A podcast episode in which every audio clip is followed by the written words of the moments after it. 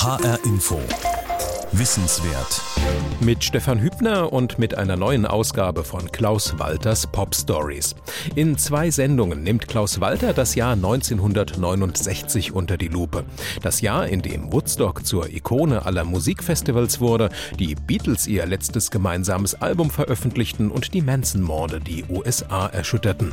Das Jahr, in dem der erste Mensch seinen Fuß auf den Mond setzte, Stonewall die Geburt einer aktiven Schwulen- und Lesbenbewegung markierte und die die Sesamstraße erfunden wurde drehte sich Folge 1 vor allem um Woodstock, die Manson-Morde und die Beatles, stehen in der heutigen zweiten Folge Grenzüberschreitungen und Exzesse im Mittelpunkt. Beginnend bei Johnny Cashs Auftritt im Hochsicherheitsgefängnis San Quentin, der ihn zum Superstar machte, bis hin zum Ultimate Festival, mit dem die Rolling Stones Woodstock toppen wollten und das im Desaster endete. Ein Jahr im Spiegel seiner Musik. If you're traveling to the North Country Fair, where the winds hit heavy on the borderline. Remember me to one who lives there, for she once was a true love of mine. See for me that her hair's hanging down. It curls and falls all down her breast. See for me. 17. Februar 1969. In einem Studio in Nashville stehen Bob Dylan und Johnny Cash gemeinsam vor dem Mikrofon. Eine Sensation und für viele Dylan-Fans ein Skandal, eine Art Verrat. Ihr Idol Bob Dylan, eine der wichtigsten Stimmen der Revolte der 60er, macht gemeinsame Sache mit Johnny Cash, dem Liebling des anständigen Amerika, des rückständigen Amerika. Johnny Cash, der populärste Repräsentant der spießigsten Musik des Planeten, Country, die Musik der Hinterwäldler. Dieses schwarz-weiß gemalte Bild der Gegensätze hält sich gerade bei vielen Linken hartnäckig. Dabei haben Bob Dylan und Johnny Cash 1969 mehr gemeinsam, als der Dylan-Gemeinde lieb ist. If you're traveling in the North Country Fair, where the winds hit heavy on the borderline. Girl from the North Country, Bob Dylan und Johnny Cash im Duett einer der Höhepunkte des Dylan-Albums Nashville Skyline, aufgenommen in der Country-Hochburg Nashville, für viele Dylan-Fans das Herz der Finsternis. Heute wissen wir, dass die Zuschreibungen von damals falsch waren. Bob Dylan war kein linker Revolutionär, Johnny Cash kein rechter Reaktionär. Auf Nashville Skyline besinnt sich Dylan nach einem turbulenten Jahrzehnt auf die musikalischen Quellen, aus denen er zu Beginn seiner Laufbahn geschöpft hat. Folk, Blues und ja, auch Country. Und Johnny Cash, der vermeintliche Redneck, geht ins Gefängnis, freiwillig. 24. Februar 1969. Johnny Cash spielt vor lebenslänglichen und Todeskandidaten im kalifornischen Hochsicherheitsgefängnis San Quentin. Zur Feier des Tages hat er einen neuen Song mitgebracht. Er heißt San Quentin und handelt von San Quentin. San Quentin, I hate every inch of you.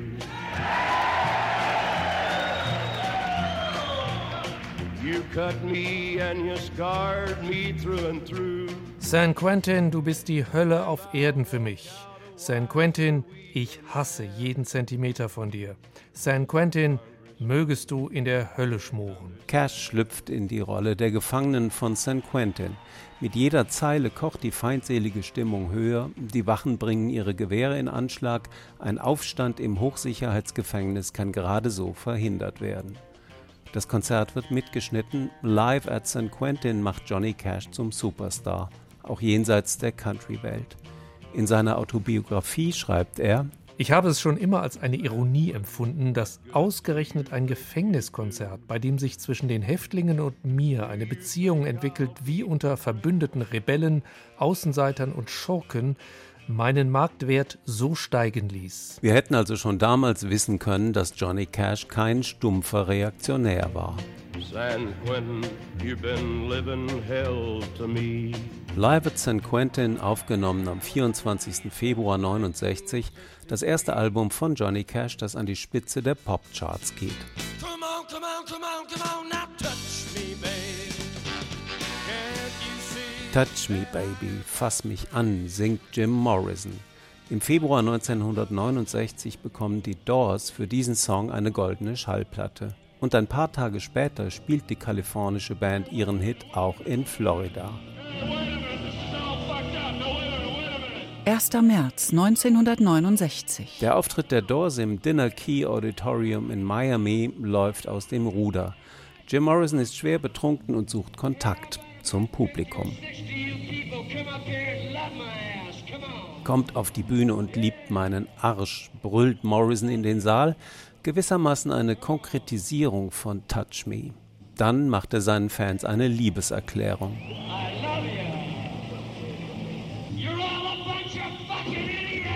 Von der Liebeserklärung zur Publikumsbeschimpfung in drei Sekunden. Ihr seid ein Haufen verdammter Idioten, ruft Morrison seinen Fans zu. Er will Action sehen. Keine Grenzen, keine Regeln. Let's do it.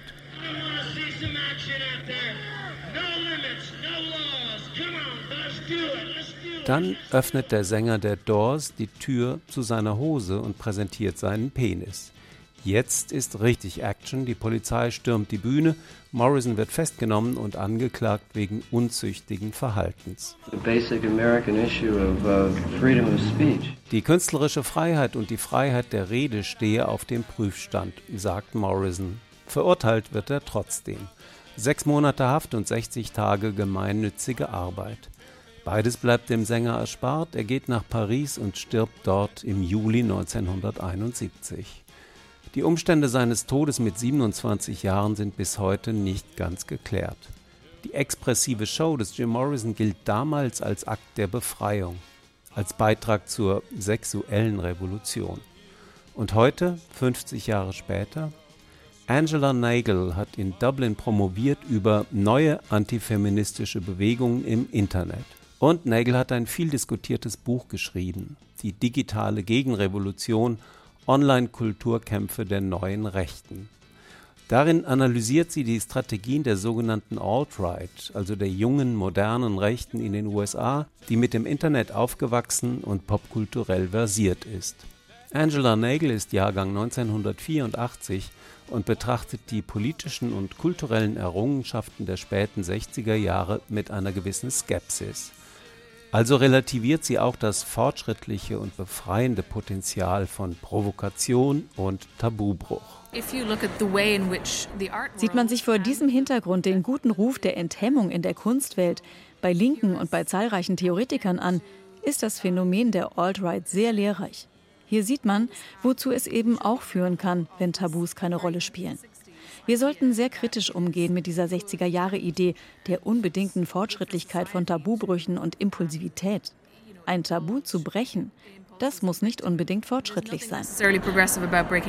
Im Zuge der sogenannten sexuellen Revolution galt es in bestimmten Kreisen auch als fortschrittlich, wenn Erwachsene Sex mit Kindern hatten.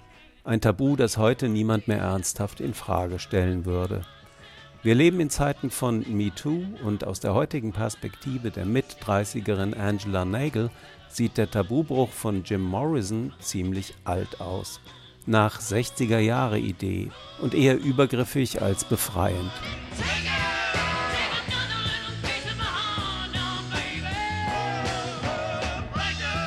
12. April 1969. In Frankfurt am Main findet das einzige Konzert von Janis Joplin in Deutschland statt.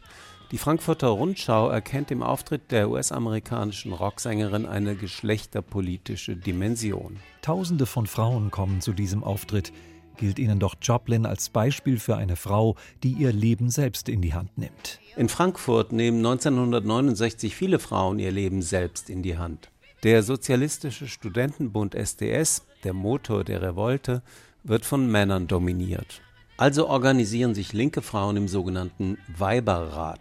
Männer sind nicht erwünscht, die Frauen protestieren auch gegen Macker und Machos in den eigenen Reihen und gegen den sozialistischen Bumszwang. Vom Weiberrat stammt ein berühmtes Flugblatt. Sein Titel wird bald zum geflügelten Wort. Befreit die sozialistischen Eminenzen von ihren bürgerlichen Schwänzen. Eine wichtige Figur im Frankfurter Weiberrat ist Silvia Bowenschen, damals Studentin der Literaturwissenschaft, Soziologie und Philosophie.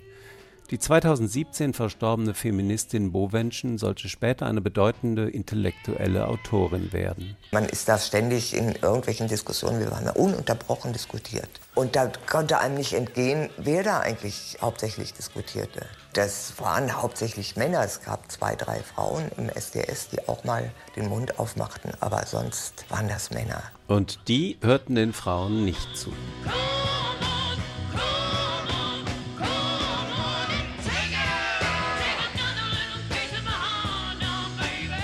22. April 1969. In Frankfurt wird Geschichte gemacht. Das weltweit erste sogenannte Busenattentat erschüttert die Universität. Dazu gleich mehr. Zielscheibe des Attentats ist der Philosoph und Soziologe Theodor W. Adorno, Kopf der sogenannten Frankfurter Schule. Es sieht so aus, dass der Begriff der Anarchie bei Marx in einem durchaus kritischen Sinn verwandt wird, das wissen wir alle. Auch für Theodor W. Adorno ist Anarchie weniger Versprechen als Bedrohung. 1933 entziehen die Nazis dem Philosophen die Lehrbefugnis. Der Grund, sein Vater ist Jude. Adorno flüchtet in die USA und kehrt 1949 zurück, um das Institut für Sozialforschung wieder aufzubauen. Später entwickelte er Sympathien für die sogenannte Studentenbewegung, die nach den tödlichen Schüssen eines Polizisten auf den Studenten Benno Ohnesorg am 2. Juni 1967 anschwillt zu einer Massenbewegung. Ich habe unmittelbar nach der Ermordung von Ohne Sorg meinen Studenten im soziologischen Seminar gesagt, äh, dass die Studenten heute die Rolle der Juden spielen würden und ich äh, werde dieses Gefühl nach wie vor nicht los. Die Studenten werden zum Feindbild der Mehrheitsgesellschaft aufgebaut. Bei dieser Pauschalverurteilung arbeiten rechte Politiker Hand in Hand mit der Springerpresse. Theodor W. Adorno erkennt Parallelen zu seinen eigenen Erfahrungen mit den Nazis. Allerdings wird Adornos Sympathie für die Revolte im Januar 69 auf eine Probe gestellt. Als Aktivisten das Institut für Sozialforschung besetzen, holt der Professor die Polizei. Das führt zum Bruch. Am 22. April kommt es in Adornos Vorlesung zu Tumulten. Ein Student schreibt an die Tafel des Hörsaals Wer nur den lieben Adorno lässt walten, der wird den Kapitalismus sein Leben lang behalten. Ein Flugblatt wird verteilt. Überschrift Adorno als Institution ist tot. Drei Frauen vom SDS, dem Sozialistischen Studentenbund, gehen auf Adorno zu, werfen ihm Blumen auf sein kahles Haupt und entblößen ihre Brüste. Als die jungen Frauen versuchen, den älteren Herrn zu küssen, wehrt der sich mit seiner Aktentasche. Drei Monate später, am 6. August 1969, stirbt Theodor W. Adorno mit 65 Jahren. An diesem Apriltag vor 50 Jahren also platzt in Frankfurt Adornos letzte Vorlesung. Am selben Tag gibt es im englischen Dolton eine erste Vorstellung.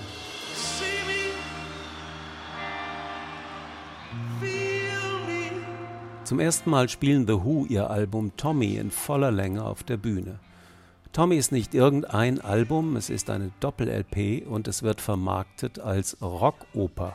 Die Titelfigur Tommy ist ein taubstummer und blinder Junge, der durch seine Intuition zum Flipperkönig wird, zum Pinball Wizard.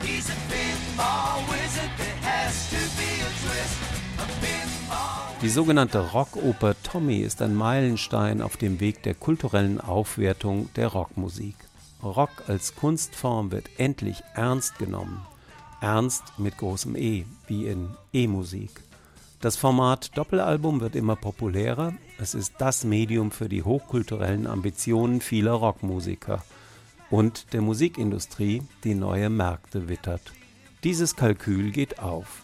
1968 verdient die Musikindustrie in Großbritannien zum ersten Mal mehr Geld mit dem Verkauf von Langspielplatten als mit Singles. 16. Mai 1969. John Lennon wird ein Besuchervisum für die USA verweigert. Er wird zum unzulässigen Einwanderer erklärt.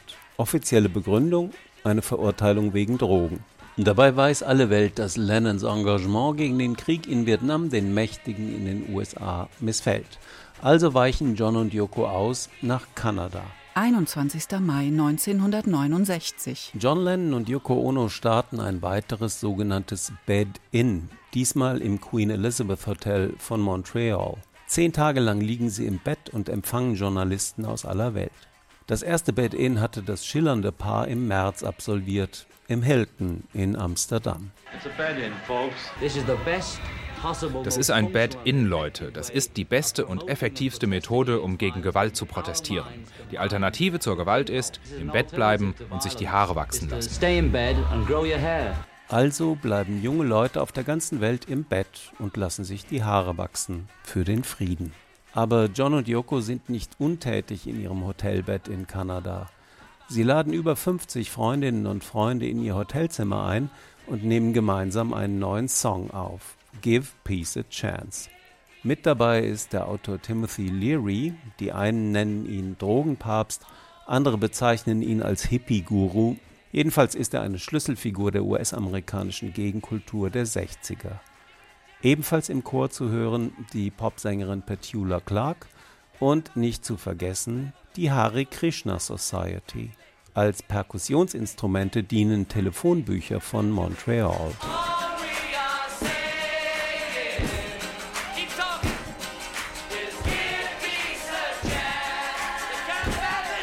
Give Peace a Chance, bis heute ein gern gesungener Gassenhauer auf Friedensdemos, 1969 der erste Hit einer neuen Band. John Ono Lennon, Yoko Ono und ihr Hotelzimmerchor Gemeinsam sind sie The Plastic Ono Band. Heute wissen wir, die Beatles gehen in ihr letztes gemeinsames Jahr. 1970 kommt die Trennung. Over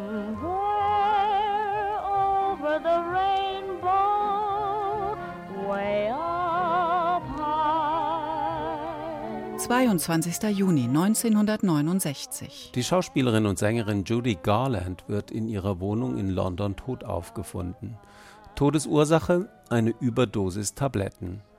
Fünf Tage später, am 27. Juni, wird sie in Manhattan beerdigt. 20.000 Menschen nehmen Abschied, darunter viele, die Judy Garland verehrt haben als schwul-lesbische Ikone. Over the Rainbow wird zur queeren Hymne. 28. Juni 1969. In der Bar Stonewall Inn in der Christopher Street in New York wehren sich schwule, Lesben und Transpersonen offensiv gegen eine Polizeirazzia.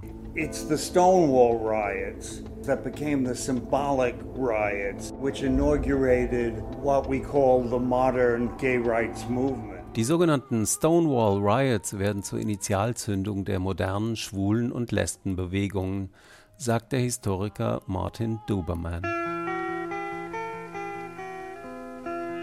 8. Juni 1969.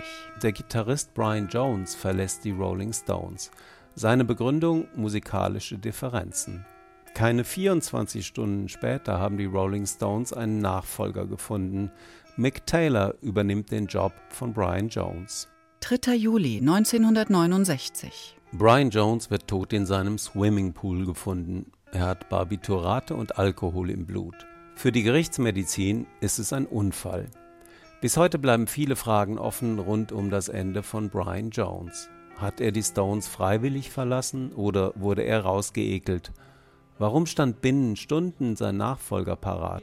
War der Tod ein Unfall? Selbstmord oder Mord.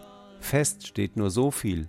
In den Gründerjahren ist Brian Jones der kreative Kopf der Band. Dank seiner Ideen ist die Musik der Rolling Stones mehr als only Rock and Roll. Von Brian Jones kommt die Blockflöte in Ruby Tuesday, der Dolzimmer, auch Bordunzither genannt, in Lady Jane. Und die berühmte Sitar-Laute in Painted Black. Ohne Brian Jones verlegen sich die Rolling Stones auf Besitzstandwahrung. 50 Jahre Selbstplagiat, das ist ihr Erfolgspatent seit 1969. 30. Juni 1969. Wie in vielen anderen Ländern dieser Erde geht Oh Happy Day von den Edwin Hawkins Singers auch in Deutschland an die Spitze der Charts. Und wird der erste Nummer 1 Hit einer reinen Gospelgruppe. In der öffentlichen Wahrnehmung wird der religiöse Inhalt quasi transzendiert. Das Lied wird gehört als Feier der Emanzipation der Schwarzen im Zeichen von Black Power. O glücklicher Tag. Noch Jahrzehnte später taucht Oh Happy Day leitmotivisch in Kino und Fernsehen auf, zum Beispiel im Soundtrack der Komödie Sister Act oder zuletzt in Spike Lees Kriminalfilmdrama Black Clansman. Aber auch im Popsommer 69 zeigt die menschliche Existenz ihre zwei Seiten. Das Erhabene und das Profane, Gottesfurcht und Sünde, das Geistliche und das Fleischliche, in friedlicher Koexistenz vereint in den Charts. Je t'aime moi non plus von Serge Gainsbourg und Jane Birkin, einer der größten Hits des Jahres. Kein Liebespaar wird 1969 in Europa häufiger fotografiert als Serge Gainsbourg und Jane Birkin, vielleicht abgesehen von John und Yoko. Und dieses Paar lässt die Welt teilhaben in ihrer Liebe bis zum Höhepunkt.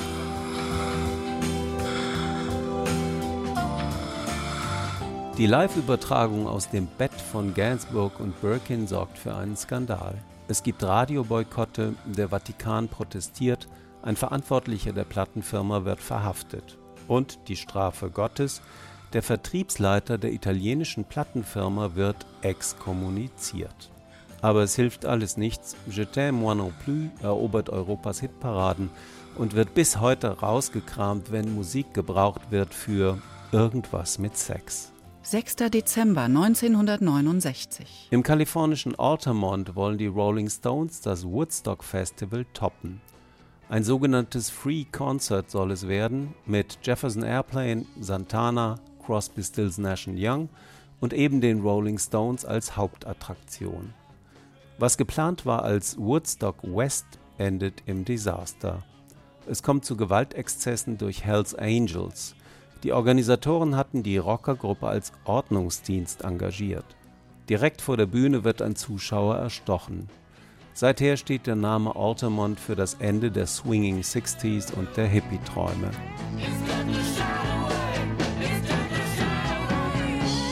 Vergewaltigung und Mord sind nur einen Schuss entfernt. Singt Mick Jagger, Gimme Shelter, die Rolling Stones 69. Es ist eine Art Ende der Weltlied, die Apokalypse, die ganze Platte ist so. Sagt Mick Jagger. Die ganze Platte, das ist Let It Bleed, das Album der Rolling Stones erscheint Anfang Dezember 69, ein paar Tage vor der Katastrophe von Altamont. Für Mick Jagger ist es der Soundtrack zur Zeit. Es war eine sehr raue, sehr gewalttätige Ära. Der Vietnamkrieg, überall Gewalt im Fernsehen, Plünderungen und Brände. Und wie spiegelt sich diese aufgewühlte Atmosphäre in der Musik? Was haben die Deutschen wirklich gehört 1969?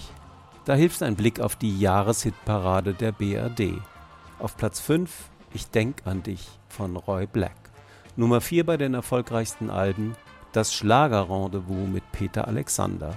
Auf Platz 3 folgt der König der deutschen Partymusik Captain James bitte zum Tanz mit James Last. Nummer 2 in der Gunst der Deutschen 1969 Die goldene Stimme aus Prag, Karel Gott.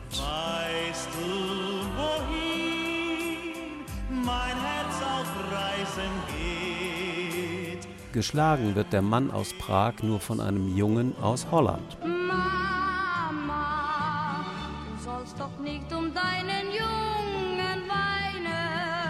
Das mit Abstand meistverkaufte Album heißt Heintje von Heintje. Im Jahr 1 nach der Revolte von 68 hören die Deutschen am liebsten Deutsches. Das erste englischsprachige Album liegt auf Platz 9, das weiße Album der Beatles. Der Sound der Rebellion ist ein Sound von kleinen Minderheiten. So klingt sie wirklich, die Realität der BRD 69. Der erfolgreichste Popkünstler der späten 60er Jahre in der BRD ist ein 13-jähriger Junge aus Holland mit einem Lied für seine Mama. Zahlen lügen nicht.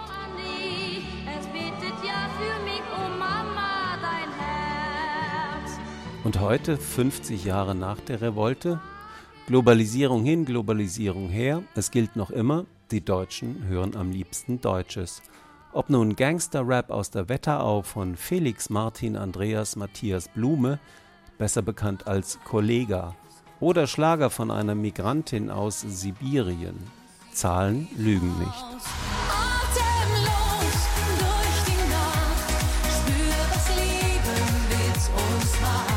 Die Migrantin aus Sibirien, ihr Name Helene Fischer. In HR Info Wissenswert hörten Sie die zweite und letzte Folge von Klaus Walters Pop Stories rund um das Jahr 1969. Die Sendung finden Sie auch als Podcast auf hrinforadio.de und in der ARD Audiothek App fürs Handy. Mein Name ist Stefan Hübner.